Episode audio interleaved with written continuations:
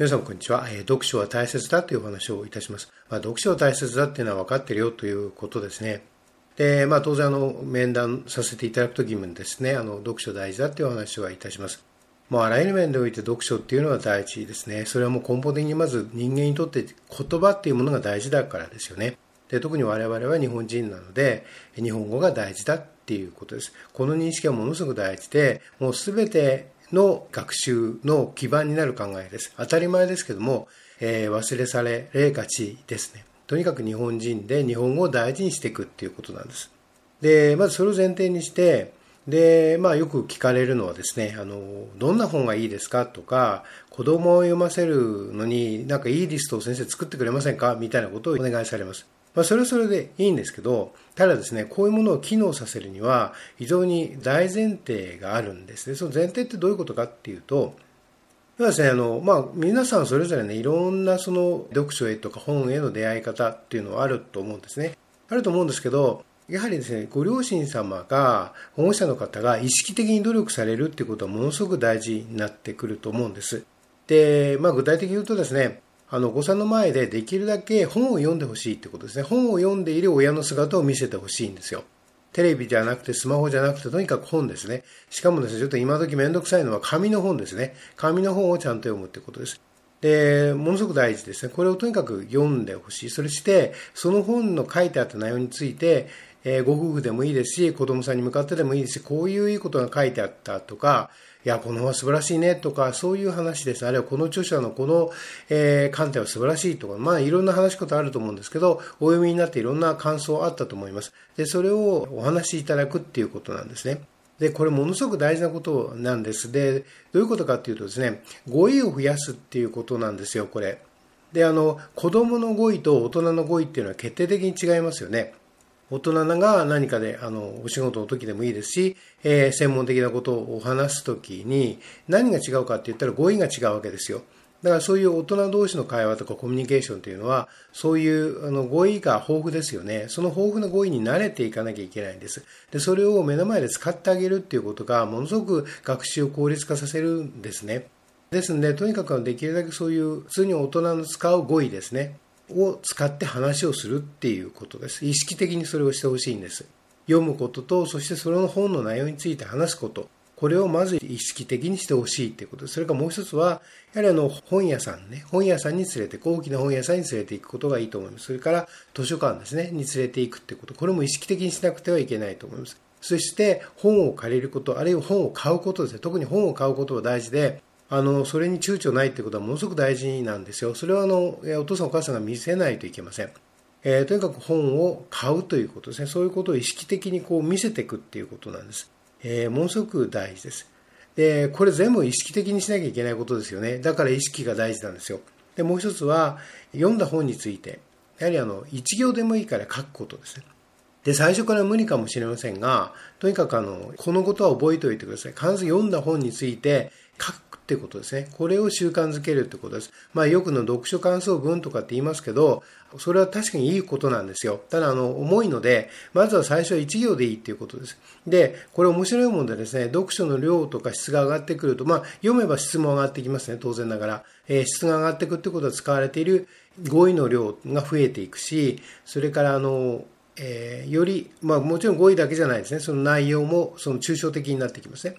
だからそういうものを、あの、より語彙が高い、レベルの高いもので、抽象的な内容っていうのをどんどん読めるようになってきます。えー、そうすると、まずは書けるようになってくるという、この相乗効果がですね、あるんですね。で、そこが起こるっていうことを見極めていかなきゃいけません。もう書ける内容も書く量もどんどん増えていくし、見違いで語彙も豊富になってくるし、表現も多彩になっていきます。で、しかもの抽象的なものも書けるようになっていきます。これも目に見えて上がっていくので、そういうことをきちんと確認していくっていうことが大事なんですね。で、実はですね、あの、これね、あの、やっていくと、読んだら書きたいってなってくるんですよ。自然にね。読んだら書きたいなと思うんですね。その意欲が出てくるっていうのが大事なんですね。で、ここをきちんと見極めるっていうことです。読んだら書きたいなと思う、この意欲が出てくるかどうかなっていうことが一つの試金石になります。ここでですね、あの、実はいわゆる皆さんがね、あの、気になさる試験対策ですよね。試験でいかに点を取るかっていう話が有効に機能していきます。今の国語の問題っていうのは、中学入試、高校入試、大学入試問わず、あの、扱っている問題文のレベルが高いんですよね。かつ記述の量も多いです。ですから、えー、やはりあの、こういう基本的な前提条件を満たさないで点を取らそうと思っても不可能なんですよね。というよりも、入学試験の作成者自体がどういう子が欲しいかっていうと、つまり今言ったようなことを条件を満たしている子が欲しいわけですよ。要は読んだら、あるいはかなり抽象度の高いものをきちんと読みこなして、そしてそれについてアウトプットできると、読えー、書くことができるっていう、しかもその、えー、子供のね、文章じゃなくて、きちんと主語、述語がきちんとしていて、あ、言い忘れましたけど、あの、お父様お母様がお子様の前で話すときに、必ず主語、述語が明瞭になるような話し方をしてください。えー、これもすごく大事です。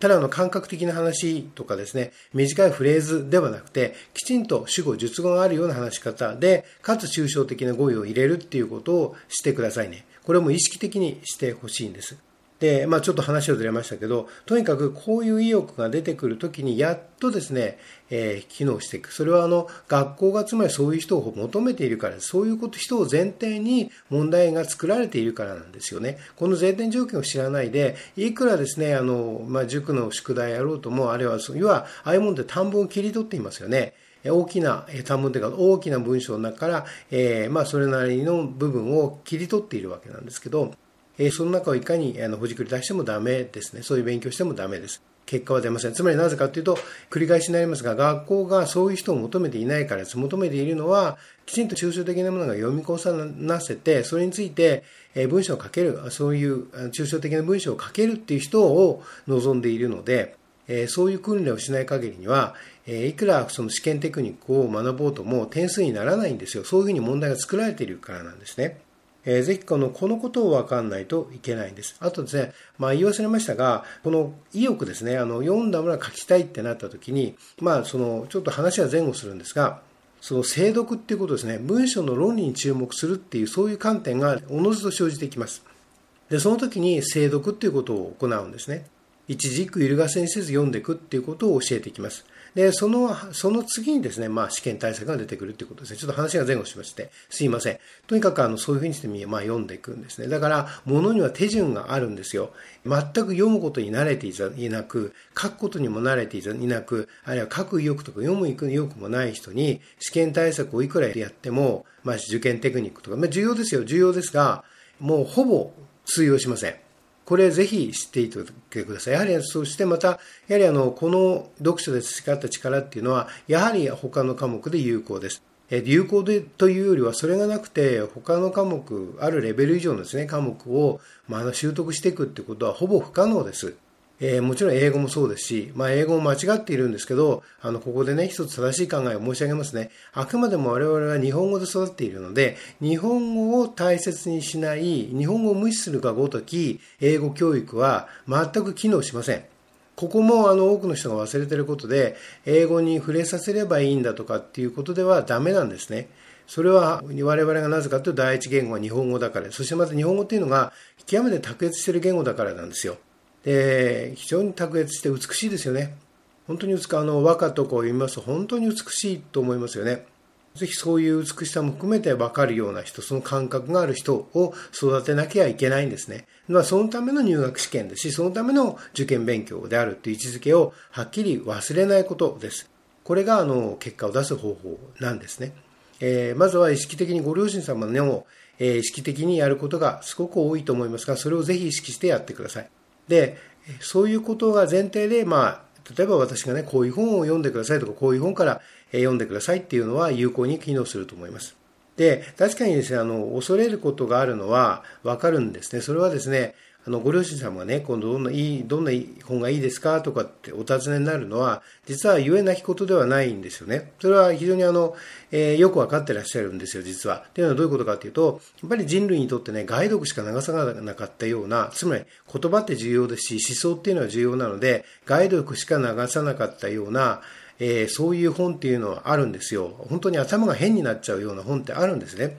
えー、ある種左術に見せているような本で、で、しかもそれが多くのインテリに非常に評価が高かったりする本ですよね。っていうのは、あの、あるんですね。だからそれをよく、多分よくご存知なので、おっしゃるんだと思いますね。それで、やはりあの、気をつけなきゃいけないっていうのは、まずルソーですよね。それからマルクスね。そういう系統の人たちの文章っていうのは、頭おかしくなるので、特にルソーの文章っていうのは、本当に読むと頭おかしくなると思うんで、で頭がおかしくなるのが正常なので、そういうものっては触れないことですよね。えー、だからそういう注意深さは必要です。で、やはりあの読書っていうのは一つの流れというかですね、このこういうものを読んだら次は読んでいくっていうのはそういう一つの流れがあるので、それがその筋、まあ流れというか筋ですね、正しい筋に乗れればいいんだなっていうことなんですね。実はその、この読書リストっていうのは、読書リストっていうのは機能していくっていうのは、つまりね、どういうことかっていうと、つまりその読書っていうのは、そのいい筋の読書っていうのがあるので、その筋を乗っていくっていうことですね。その筋に乗せていくっていうのがすごく大事なんですね。つまり逆に言うとその言葉っていうのはいかに人類に大きな影響を与えてるかっていうことなので、その要は、まあ、いかれた思想ですよね。